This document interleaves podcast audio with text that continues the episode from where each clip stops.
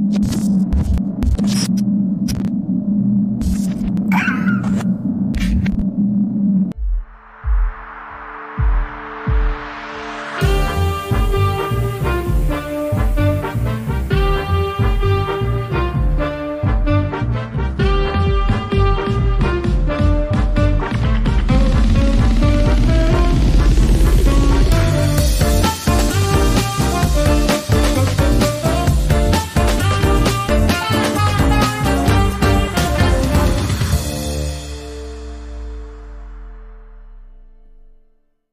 Buenas tardes, bienvenidos a un episodio más de Regiópolis y el día de hoy está con nosotros Eugenio Fernández. Eugenio, bienvenido.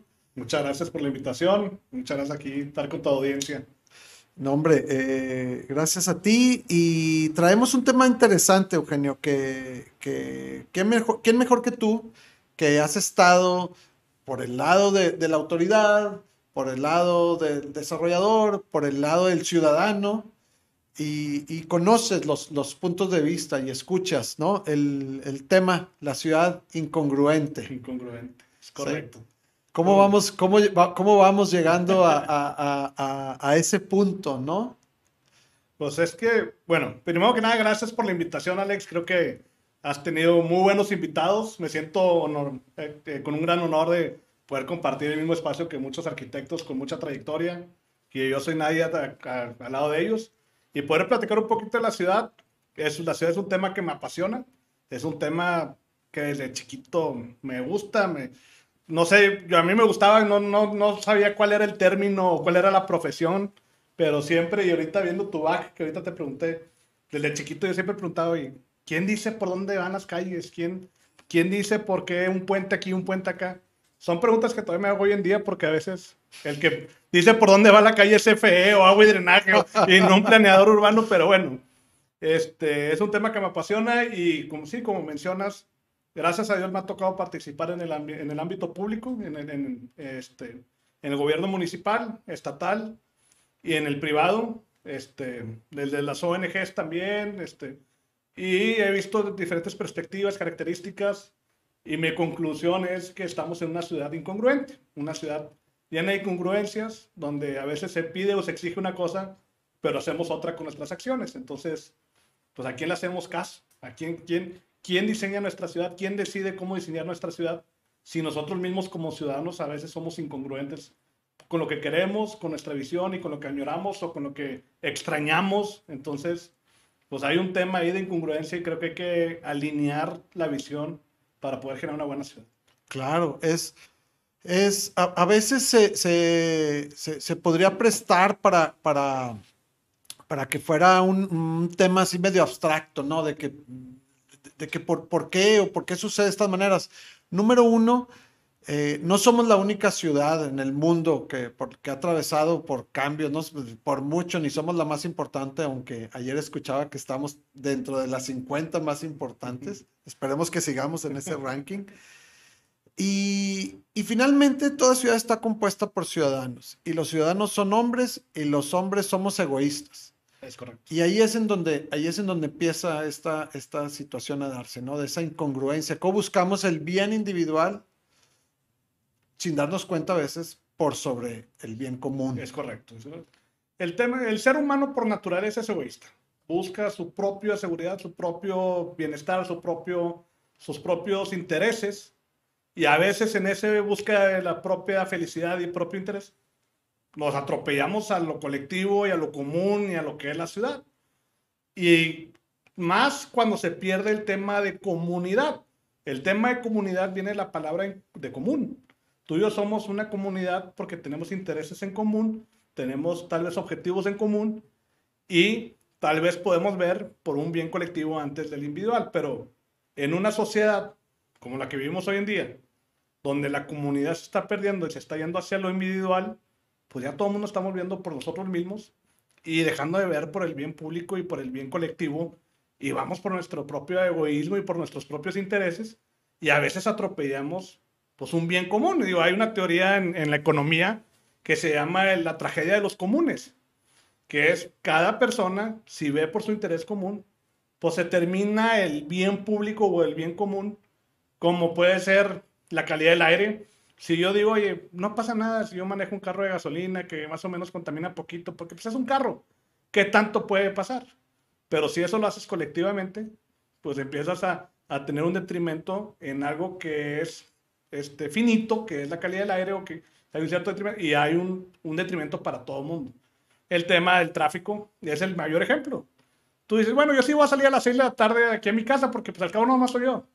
Pero si las un millón de personas que están trabajando ahorita en el municipio piensan igual, pues saturamos la oferta vial que hay y hay un tema de tráfico y a todos nos va peor que si nos hubiéramos moderado o espaciado en los tiempos de salida o lo que sea. Hay varios, varios ejemplos, pero el tema es que en las leyes de economía, y te lo explican en Economics 101, el ser humano es egoísta y hay una tragedia de los comunes cuando tú buscas el bien común hay un, deterioro hacia los, hacia los bienes públicos y comunes o hacia el bienestar colectivo. Es por eso que el gobierno tiene que ser esa mano invisible, como le llaman, o, o, quien crea el andamiaje político de políticas públicas, de incentivos, para que la gente actúe de cierta forma u otra para sobrever el, el tema del bien común. Entonces, pues en ese tema, cuando tú hablas en lo individual con un ciudadano, con cualquier persona, y le dices, oye, ¿qué esperas de la ciudad? Y después ves cómo se comporta, ves que hay una incongruencia. Todo el mundo dice, oye, sí quiero mejor transporte público, pero no para subirme yo, para que se suban los que me estorban cuando voy a, con prisa al trabajo, en el, en el tráfico. Sí quiero mejores este, eh, biciclopistas, bueno, en algunos casos, algunos no quieren porque creen que va contra su detrimento de usar su carril de vehículo propio. Sí quiero vivienda asequible, nada más que no al lado de la mía. Sí quiero, entonces, ese es el tema que empieza a haber incongruencias. Entonces dices, pues, ¿qué quieres? Si quieres, pero no lo de tuyo, si quieres, pero que no detrimente el tuyo. ¿Qué es lo que queremos como ciudad? Esa es una gran pregunta que tenemos. Creo que no hemos logrado contestarla, ni como regiomontanos, ni como sanpetrinos, ni como eh, de Allende, donde quieras. Creo que no hemos podido contestar la pregunta de qué es lo que queremos como ciudad y a qué costo queremos esa ciudad. Porque tiene un costo para todos. Entonces, estás de acuerdo en asumir un costo para lograr esa ciudad? ¿O quieres que se haga esa ciudad, pero sin, a costo mío? Esa es una gran pregunta, esa es una gran incongruencia. Este, hace rato platicábamos eh, fuera del podcast el tema de las vialidades. A mí eso es algo que es una gran incongruencia para mí el tema de las vialidades y el diseño de las vialidades. Un poquito de mi background, porque mucha gente, seguramente la mayoría no me conoce. Yo soy ingeniero civil, estudié en la Universidad de Texas eh, me especialicé en temas de, de, diseños geométricos de carreteras y vialidades. Me, me, especialicé en temas de tránsito y tráfico. Iba a hacer una maestría en ingeniería de tráfico. En su momento dije, no, no quiero ser yo el que está haciendo cálculos de peraltes y, y, y, coeficientes de fricción y material, etcétera. Y me fui a la Universidad de California a hacer una maestría en planeación urbana, sino por dónde pasan las calles y por qué pasan las calles por ahí, cómo, cómo pasan y los usos de suelo. Este, entonces, a mí siempre me ha llamado la atención el tema de las vialidades. Desde chiquito, y te lo decía, ¿por qué? ¿Quién decidió pues esta calle por aquí? ¿Por qué? Y veo que las zonas residenciales, y voy a hablar en el caso específico de San Pedro porque fue donde me tocó trabajar en, la, en el área de planeación urbana. La gente quiere más vialidades y más anchas y carriles más anchos, pero quiere que se respete la vocación residencial. Y una vialidad más ancha y unos carriles más anchos solamente incentiva a que el, a que el, el conductor maneja más rápido. Es natural. Por propio instinto animal, personal, lo que quieras, tú ves un carril ancho, ves un amplio eh, ángulo de visión, ves tres carriles que si sabes que si te puedes distraer tantito, en temas de ingeniería de tráfico hay una cosa que se llama, es una fórmula que es cuánto te tardas en identificar, en, en reaccionar, tal, tal, tal, son como 2.5 segundos.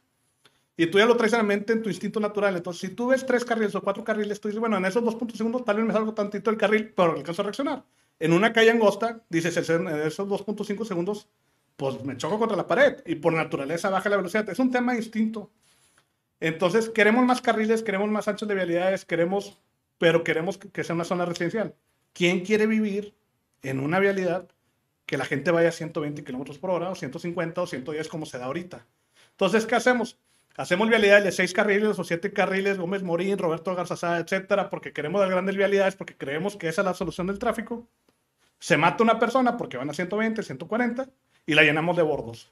Entonces, inviertes dinero público, gran dinero de inversión en vialidades que cuestan mucho y después las llenas de bordos, entonces también le reduces la capacidad de tránsito que tiene. Entonces, como yo les digo, es como comprarte un Ferrari y le diste, le pisaste, le dio 150, te estrellaste y el siguiente día dices, oye, cámbiale el motor y ponle el motor de un bocho porque me dio miedo. ¿Para qué haces la inversión en un Ferrari? Cómprate un bocho. Es lo mismo con las vialidades. Entonces, es ese tipo de, incongruencias que yo veo que hay en la ciudad y que hay que empezar a afinar y ver cómo, cómo las atacamos. Claro. Y fíjate, el, el, ahorita que hablabas de, de, de, la desgracia de los comunes, es imposible desasociar esa situación con la ciudad, porque ahorita apenas das algunos ejemplos específicos de, cómo, de cómo el, e, e, se da esa, esa, esa, incongruencia, ¿no? De que quiero una cosa, pero pues, no estoy dispuesto a perder la otra. Pero cuando hablas ya de espacio público, eh, también lo comentábamos un poquito fuera de, podcast, eh, es, e, es, en donde suceden todas estas cuestiones, ¿no? Y, y, algún otro invitado del podcast alguna vez lo comentó, o sea, de, la, de, la, de la puerta de mi casa para afuera, este, sí. La jungla. Exactamente. La jungla. Hágase lo que quiera, quien quiera, pero a mí no me moleste. Exactamente. Cuando otra, volvemos a la cuestión de, de incongruencia, ¿no? ¿Quiénes estamos, quiénes estaríamos dispuestos, por ejemplo, ahorita a decir, con tal de que mejore la ciudad de Monterrey, está bien, estamos dispuestos a que se abra o se amplíe esta calle por aquí y ni modo, me va a tocar a mí que se lleve en mi casa o mi propiedad, la que sea. Pues muy pocos, ¿no? o si, si va a ser necesario este, incluir más áreas verdes, estoy dispuesto a, esto y demás. Y, te ha tocado un poquito, ¿no? El, el, recibir todo este tipo de posturas y demás y enfrentarlas y entrarle a encontrar la manera de, de, de, llegar a un punto medio, ¿no? Sí, sí, este, realmente es que el espacio público debe ser lo más sagrado, o sea, debe ser lo público. Eso, eso habla, yo creo que del nivel de cultural que tenemos en una ciudad en lo que es común, en lo que es público, en un edificio de apartamentos, en los pasillos comunes, en los elevadores, en el estado en el que estén, tú dices, oye, aquí viven unos buenos vecinos, hacen un buen cuidado de lo que es de todos.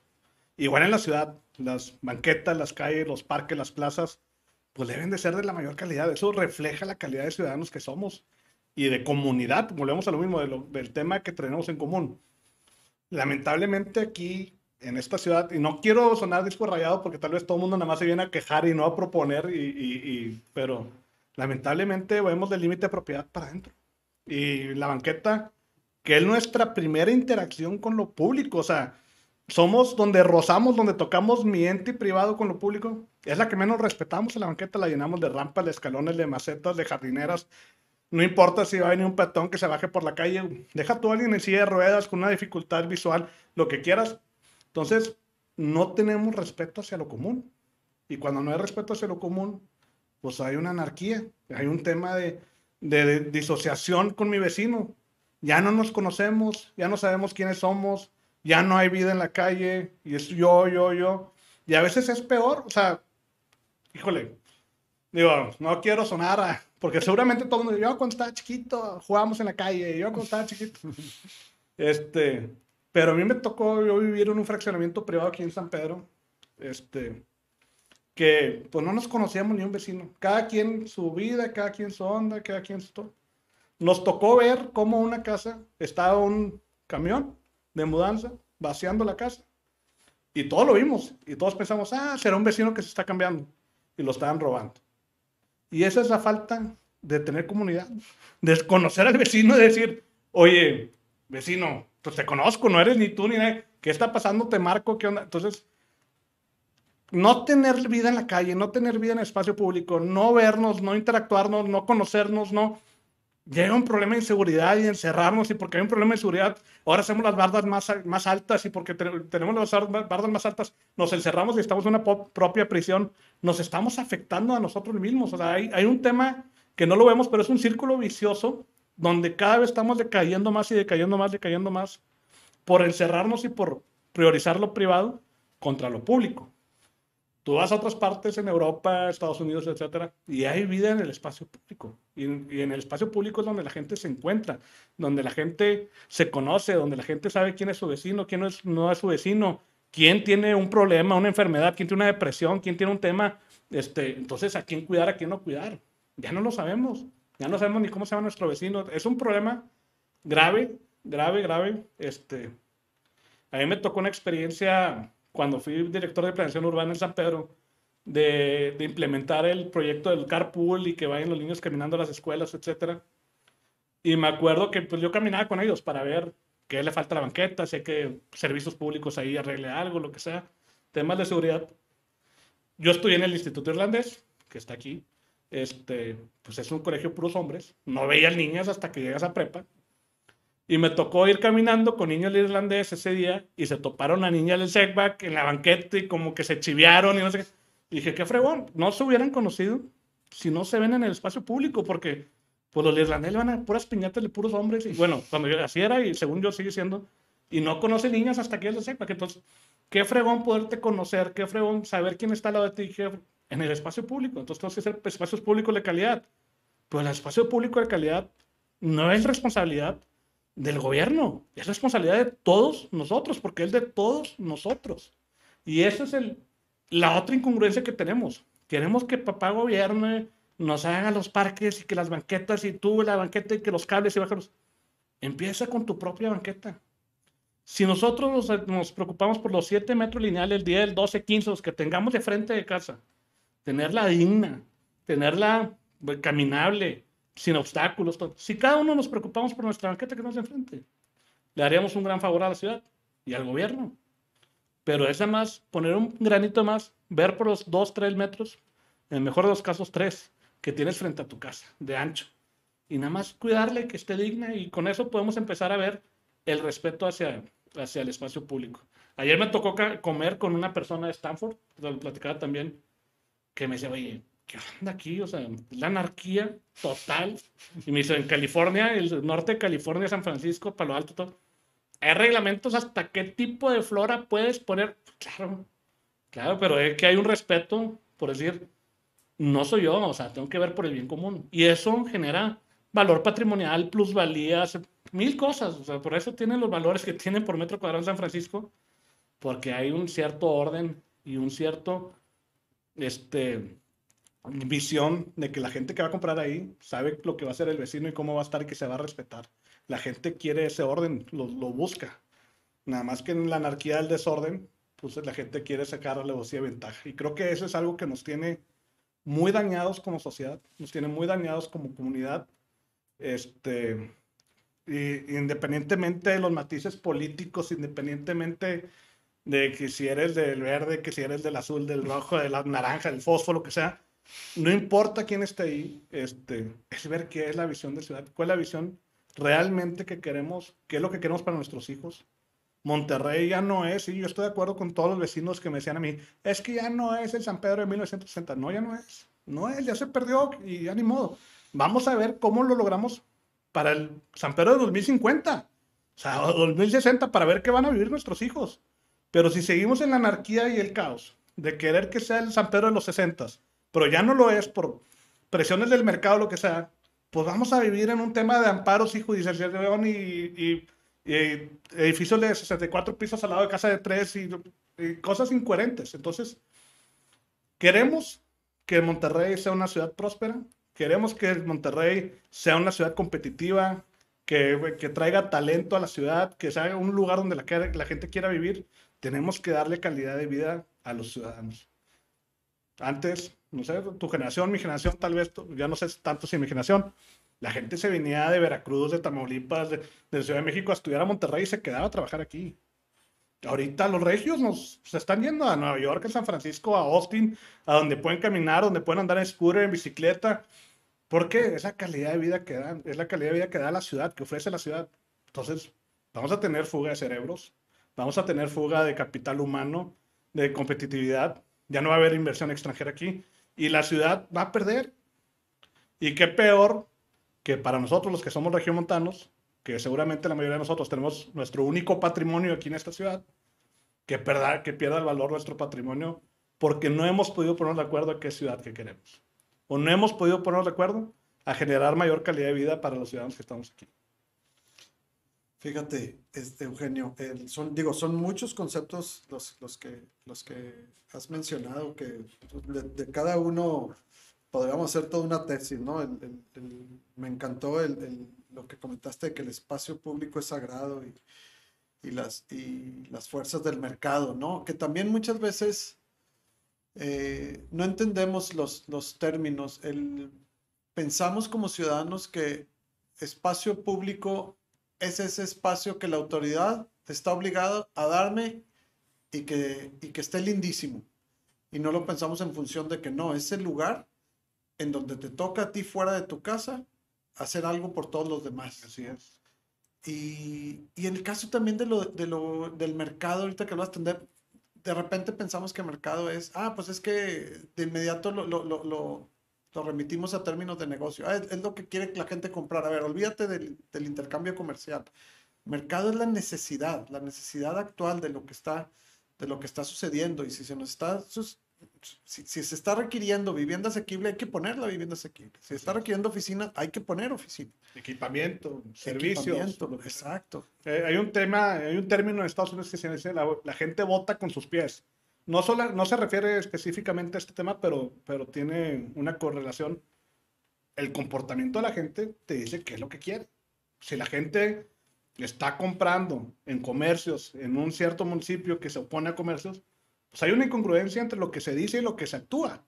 La actuación dice que sí, la gente quiere comercios en ese municipio, pero la gente de dientes para afuera dice que no quiere comercios en ese O oficinas, corporativos, oye, Sí, o sea, mucha gente se queja. Y disculpen que me enfoque un poquito más en San Pedro, pero es la problemática que me ha tocado vivir a mí como funcionario público cuando lo fui. Ya llevo tres años que no estoy en el ámbito público, pero por eso tengo mucho ese tema. Este, mucha gente está en contra de las oficinas en San Pedro. Oye, no, yo estoy de acuerdo también. Oye, si tú ves una pirámide de los empleados de una empresa, de un corporativo, te aseguro que el 90% vive fuera de San Pedro. Tú estás trayendo al 90% de la gente con menor ingreso, porque te aseguro que son los de menor ingreso, que tal vez no tienen los medios de transporte que tú tienes, a que estén cerca de tu casa, porque tú como dueño quieres estar cerca de tu casa para poder ir y venir, tú que sí tienes carro, o a veces chofer, o a veces hasta helicóptero, pero quieres tu corporativo en Zapero. Yo estoy de acuerdo, pero entonces que la propia gente y los propios dueños de estos corporativos no compren ni renten oficinas en San Pedro y se vayan al centro a donde digan que deben estar las oficinas pero háganlo con sus comportamientos, no nada más con sus palabras. A mí me ha tocado la, incongruencia o la ciudad incongruente, es que la gente me dice con las palabras una cosa y veo con los actos otra cosa diferente. Me dicen, oye, vamos a discutir temas de ciudad porque estoy en contra de los comercios en zona residencial, pero me citan en el Starbucks de la esquina de su casa. Entonces dices, oye, pues mejor vámonos a dónde los quieres. ¿Quieres el comercio en el centro? Ya vámonos a discutir. Entonces, sí hay una incongruencia, pero creo que es por una una falsa percepción de lo que queremos como ciudad o una añoranza de lo que fue la ciudad que ya no podemos volver a hacerla. Entonces, creo que tenemos que agarrar la ciudadanía, este, darle una buena sacudida y decir, a ver, la ciudad ya no es lo que era. Esta, hay, hay, tres caminos o cuatro caminos posibles de aquí en adelante. Este, este, este. ¿Qué quieres de aquí al 2050? Ya olvídate de 1960, olvídate del 80 vamos hacia 2050, ¿qué es lo que queremos? Una ciudad compacta, caminable, este, accesible o un suburbio eh, residencial. Tú decides, vamos a decirlo, pero vamos a decirlo en conjunto y vamos a actuar conforme a lo que decidamos. Y ese es el tema principal. El tema del espacio público, que también, oye, no, es que el espacio público es un tema, el, un espacio que el gobierno no le debe dar. No, no, o sea, es un espacio público es porque es de todos, no es del gobierno es de todos, entonces todos, todos somos corresponsables y todos deberíamos de tener una mayor participación en el espacio público. ¿Y qué pasa en el espacio público? Y activar el espacio público.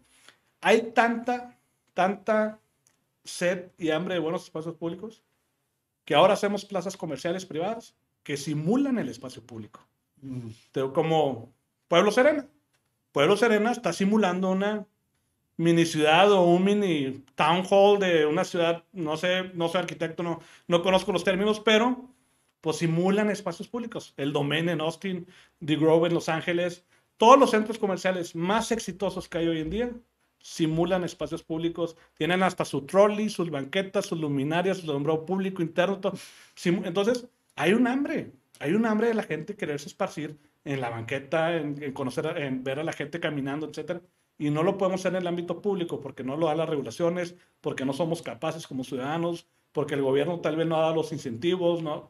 Entonces los, privados, los dentadores privados, estamos simulando, en la ciudad de la simulación, hacer esos espacios públicos. Entonces, nos volvemos una ciudad de simulaciones. Entonces, en eso estamos. Entonces, es una incongruencia que hagamos espacios públicos dentro de espacios privados y los espacios públicos los tenemos abandonados.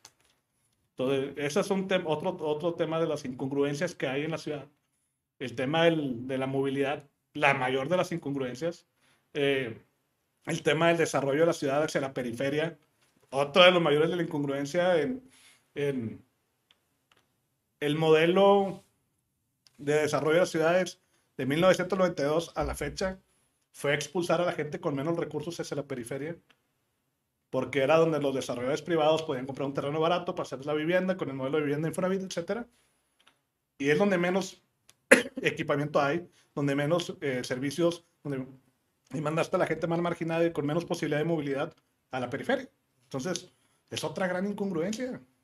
Y después nos quejamos de que porque hay vivienda abandonada y que por, porque así lo hicimos nosotros, porque no, no hubo límites en el contorno del polígono de, de expansión de la ciudad, no hubo incentivos que dijeras, oye, haz vivienda intraurbana, no hubo incentivos de, oye, ya está toda la red de agua y drenaje, electrificación, escuelas, parques en el centro, haz vivienda ahí, recupera espacios que se están abandonando, porque estamos, las zonas más densas de la ciudad hoy en día en Monterrey es la periferia y las zonas menos densas es el centro.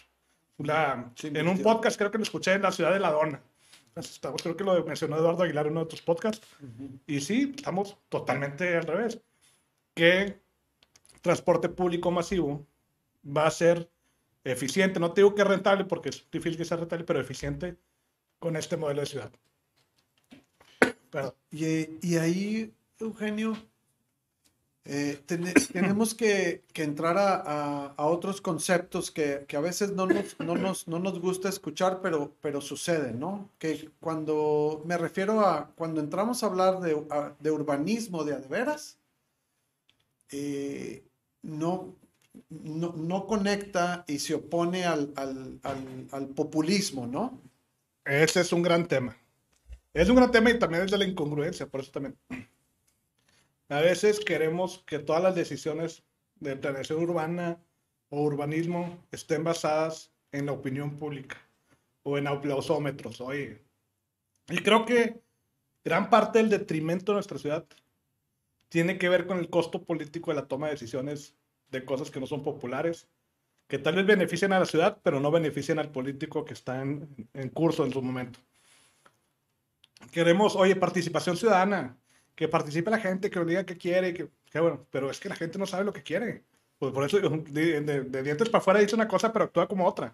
Entonces, a veces el, urbanismo y el populismo no van de la mano, punto, se acabó ni modo, o sea, tiene que decir, por más que queramos endulzar el caramelo y decirle a la gente, oye, perdón,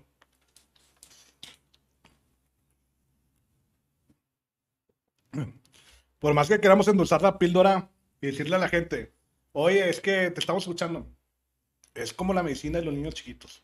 Van a llorar, van a patalear, no se la quieren tomar, pero es por su propio bien. Y así es el urbanismo y tal vez estoy mal y, me van a linchar y si en algún momento vuelvo a ir a un cargo público, van a sacar este podcast y lo van a sacar ahí. Pero es verdad, a mí me tocó estar con un alcalde, pues no populista, y creo que lo aprendí así, o sea, él decía, vamos a quitar un semáforo en Morones Prieto.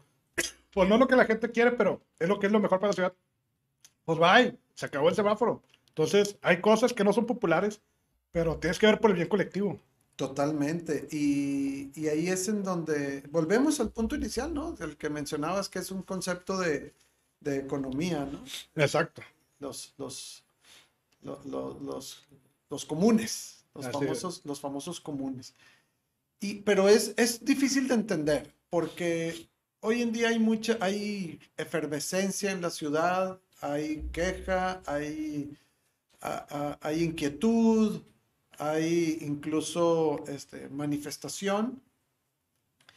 Y y creo, no sé qué pienses tú, que, que, que, que estás viviendo lo de la, en la primera línea y los trancazos, creo que es bueno porque al menos se está planteando ya una, una, un statement, ¿no? De decir, están sucediendo cosas, estoy en contra o estoy a favor, pero están sucediendo. Antes nomás nos dejábamos ir. Sí. ¿Qué esperanzas? Yo no me acuerdo, tal vez a ti no te tocó, pero ayer platicábamos de cuando se hizo la, la macroplaza. ¿Qué esperanzas de que en aquel, en aquel entonces hubo oposición, hubo manifestaciones, hubo, que hubo dos, tres locos que se amarraron ahí a las columnas del cine Elizondo? Pero eso fue todo. Y si no tuviéramos hoy ese espacio, Monterrey sería otro, ¿no? Así es. Entonces, Eso es un gran, gran ejemplo del populismo con, con, con el urbanismo. Pues en su momento había gente que se quejaba y que estaba en contra y que van a demoler el, el cine, esto y el otro. Pero fue por el bien común.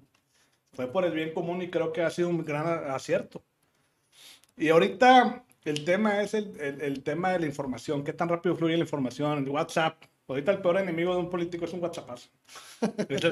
Pues la- tu, tu, tu mejor amigo o tu peor enemigo. Tu ¿verdad? peor enemigo, o sea, porque te pueden inventar cualquier cosa, güey, no sé, ahorita. Van a hacer ocho pisos en calzadas o 20, lo que sea. Y lo mandan y lo reenvían y lo reenvían y lo reenvían y todo el mundo piensa que ya es verdad. Entonces ya es una inconsistencia que se repitió muchas veces. La gente piensa creer que es verdad.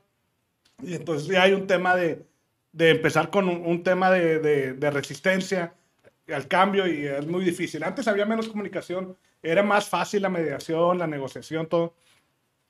Ahorita se coordina la gente por WhatsApp, por Facebook, por esto.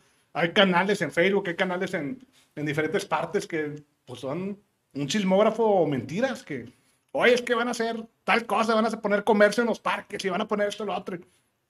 La, No es cierto. la desinformación tremenda, ¿cómo, ¿cómo afecta todo esto? Yo creo que de todo esto eh, hay que aprender muchas cosas, pero una también es a, a manejar el, el- el activismo inteligente, ¿no? El, el documentado, el, el- el- consciente. Y, Eugenio, nos empezamos a, a acercar a la línea ya de, de- tiempo aquí que, que nos corresponde en el podcast. Pero no quisiera dejar de preguntarte si ahora que estás, que- y qué bueno con toda esta experiencia que tienes y también de haber estado del lado, de- del lado público, eh, te está tocando hacer ciudad también. Sí. Estás, estás, eh, eh, eh, los proyectos en los que estás involucrado son de una escala eh, urbana tremenda. Va a haber diferencia en todo esto, va a haber mucho de los conceptos que estamos platicando, van a suceder cosas este, grandes ahí. Mira, te voy a decir una cosa que yo, a mí mi pasión es hacer ciudad. Yo si no estoy en un lugar que está haciendo ciudad, no, no, no voy a estar ahí. Bueno, me voy a corregir. No sé, porque eh, eres un ente cambiante y hoy estás haciendo una cosa y mañana estás haciendo otra. eh. entonces no sé cómo vaya evolucionando. Yo quería hacer carreteras y después me fui a planeación urbana y después ahorita estoy en el desarrollo inmobiliario. Pero sí, sigo haciendo ciudad. Sigo haciendo ciudad ahora desde el ámbito privado creo que hay más capacidad de hacer ciudad en el ámbito privado que en el público. Los recursos públicos son limitados y las necesidades son muchas, como para empezar a hacer temas de regeneración urbana y temas de hacer ciudad inteligente. Hay pocos municipios que lo pueden hacer. No, no hay muy pocos municipios que tienen necesidades más básicas como salud, como otro tipo de cosas, que es muy poco lo que pues, le pueden destinar a regeneraciones urbanas. En el ámbito público se puede hacer muy fácilmente hay mucho mayor inversión y mucho más dinero de capital privado moviéndose para hacer ciudad en proyectos inmobiliarios que, que en gobiernos. Entonces creo que es una gran herramienta para hacer ciudad el ámbito privado. Ahorita estoy en el desarrollo inmobiliario, en una gran empresa que tiene una gran visión de ciudad. Creo que es una empresa que ama Monterrey y que es lo que es por Monterrey y, y, y quieren redituarle a Monterrey con el, con el proyecto inmobiliario. Y así estamos participando en los proyectos inmobiliarios, traemos toda esta visión de generar espacios públicos de calidad. Nuestro mayor enfoque es el tema de espacios públicos, accesibilidad, conectividad. No tenemos casetas, no tenemos portones. eh, todos nuestros proyectos que tenemos son de gran escala, 20 hectáreas, 30 hectáreas, 180 hectáreas, todos abiertos al público. Y empezar a generar lo que estamos diciendo. Y empezar a cambiar la calidad de vida de quienes van a ser nuestros clientes o que van a ser los residentes de nuestras comunidades con todo este tema de infraestructura. Nosotros creemos que la infraestructura genera, eh, cambia la cultura. Entonces, si hacemos banquetas amplias, si hacemos soluciones de micromovilidad, si hacemos espacios públicos de calidad, si hacemos ¿qué, temas de energía limpia, de tratamiento de agua, de telecomunicaciones limpias, subterráneas, etcétera, la gente se va a empezar a comportar diferente. Entonces, lo estamos haciendo desde el ámbito de privado y creo que hay una gran oportunidad ahí. Traemos un proyecto ahorita muy interesante en Cumbres. Este, son, es una comunidad completa de diferentes espacios que estamos creando grandes espacios públicos y de calidad que hacen falta en esa zona. En esa zona hay puro fraccionamiento privado, eh, unifamiliar, con su parquecito adentro, etcétera. Creo que falta una gran zona de convivencia la estamos creando y esperemos que sea un gran éxito y que la gente lo, lo, agarre bien. Excelente, pues qué bueno que, que, que, estás aplicando todos estos, todos estos conceptos, ¿no? Y, y finalmente se están, tienes la oportunidad de ponerlos y llevarlos a cabo. La última pregunta que me quedaría hacerte, aunque ya de alguna manera la has respondido, es, ¿qué piensas tú que le depara a, a, nuestra ciudad para el futuro? Porque esta, esta incongruencia eh, eh, tiene un límite, ¿va a corregirse o no? Es una gran pregunta, pero creo yo o veo yo que las nuevas generaciones este, están interesados en el tema de ciudad. Creo que hubo un tema de, tal vez, como tú decías, de desinterés en algún momento, decir, oye, la ciudad es para el gobierno, etcétera. Creo que ahorita hay un gran interés en el tema de ciudad y creo que la gente, por la movilidad que hay, que ya puedes viajar más fácilmente a Nueva York, a París, a Madrid, que antes, pues yo conocí Europa hasta no sé qué años y ahorita ya niños de 2, 3 años ya están allá. Ven otros esquemas de ciudad y creo que tienen ya hambre y sed de, de tener una mejor ciudad aquí en Monterrey y de buscar este nuevo esquema. Entonces yo creo que hay un futuro prometedor. Yo sí lo creo. Excelente. Punto de vista objetivo, totalmente positivo. Pues, Eugenio, muchísimas gracias por compartir, compartirnos tu visión de esta regiópolis en la que nos tocó vivir y que amamos, ¿no? Que lo has dicho varias veces en esta ocasión. No, gracias, gracias a ti, Alex. Gracias a ti, gracias por la invitación. Muy contento de estar aquí. Hasta luego y nos vemos próximamente en otro episodio de Regiópolis.